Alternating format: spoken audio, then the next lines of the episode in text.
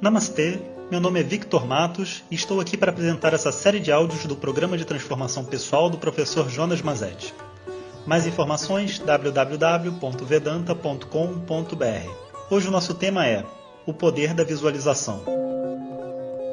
Om Shri Namaha Harihi Om Bom dia pessoal, então estamos chegando no final da nossa primeira semana desse programa de fortalecer o nosso Sankalpa. E a nossa agenda está montada, o nosso pequeno altar está montado.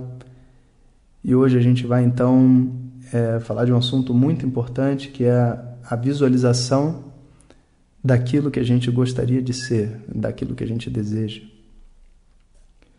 É, Para isso, o movimento que precisa ocorrer internamente é de entender que sempre que a gente cria uma meta de transformação, existe um prazer associado àquilo que eu gostaria de ser.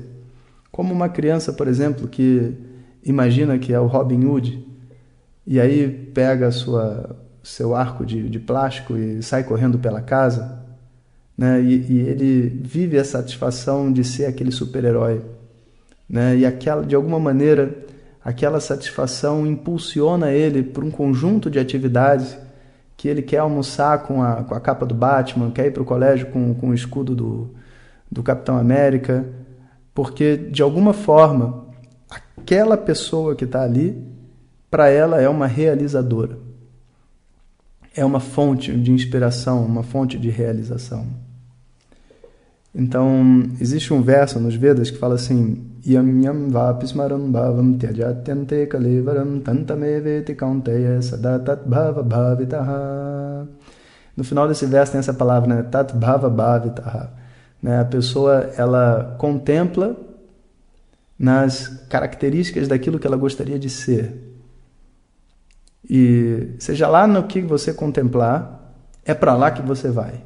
Esse verso especificamente fala sobre o momento da morte de uma pessoa, né? Como que se ela vive pensando numa coisa, se ela vive vivendo um determinado conjunto de valores e ideais, é, são, é isso que ela viveu de mais importante na vida dela que o conduz para a próxima vida, né? para aquilo que ela vai viver depois. Mas a, a história funciona dentro da vida e fora da vida também. Aqui, tudo aquilo que você visualiza como sendo, você se torna. Mas você não se torna por um processo mágico. Não, não é isso. Mas porque você vive as qualidades daquilo que você contempla. Se toda hora você é, pensa em você mesmo como um fracassado, desempregado, que não consegue nada e etc e tal, que a vida é horrível, você vai viver o que? A preguiça, a lassidão, você vai viver toda essa energia. Na hora que eu vivo, né, uma pessoa que tipo assim, hoje eu, hoje eu vou, vamos imaginar, hoje eu vou, vou sair daqui com meu primeiro emprego, vou sair de casa e vou voltar com meu primeiro emprego.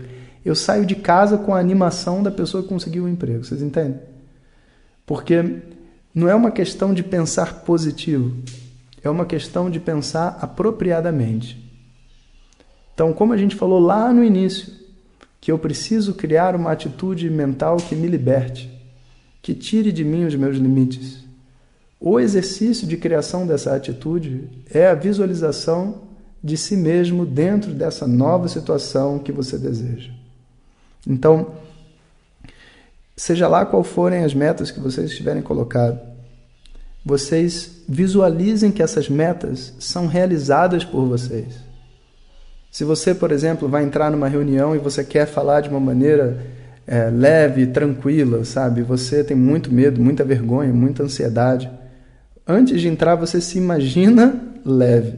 Imagina que a reunião foi um sucesso. Seja lá o que for, você cria dentro de você essa situação. E aí, a partir dessa energia, você vai lá para fazer a sua apresentação. Imagina se eu tenho muito medo de fazer minha apresentação, de falar em público, né? Porque eu acho que ninguém vai gostar do que eu vou dizer, e aí, quando eu, eu acho que ninguém vai gostar de mim, eu fico triste.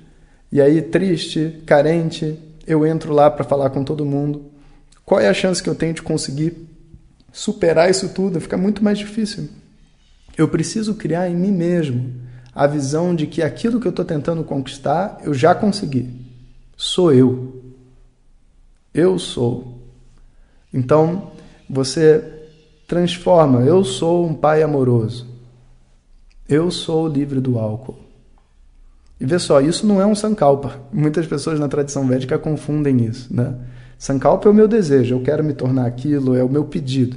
Isso é uma visualização. Aquilo que eu quero ser, eu já sou. Eu já sou. Porque o dia que eu me tornar, né, ele, esse, esse dia vai surgir porque dentro de mim aquela pessoa livre já existia e foi ela que me puxou até lá. Ela que me puxou até lá. É porque eu sou maior que o álcool que eu sou capaz de largá-lo. Sou capaz de largar a Coca-Cola. Sou capaz de largar os meus vícios.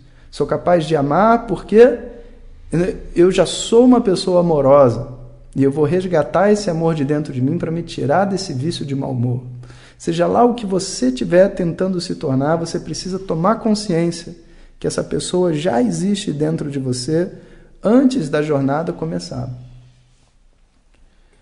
E esse é o verdadeiro segredo quando a gente diz, pô, professor, mas dentro de uma situação difícil que eu vou ter que viver, como que eu faço para resolver isso?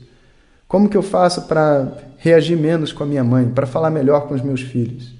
Eu imagino antes da situação aquela pessoa que eu gostaria de ser. Como ela fala, como ela se porta. E vamos supor que seja esse caso de falar com os filhos e os filhos são muito mal educados. Aí você fala assim, pô, mas se ele é, eu vou falar assim, aí ele vai e vai ser mal educado comigo, eu vou perder o, o meu centro. Não tem problema. Mas você pode também imaginar o seguinte: essa mãe perfeita que eu gostaria de ser, como que ela reagiria se o filho falasse isso? Eu posso me preparar a tal ponto onde não tenha nada dentro dessa estrutura, sabe, que fique de fora. Que eu posso chegar lá e fazer o meu papel, por mais que ele não seja verdadeiro internamente ainda, porque não é mesmo, eu estou tentando ser.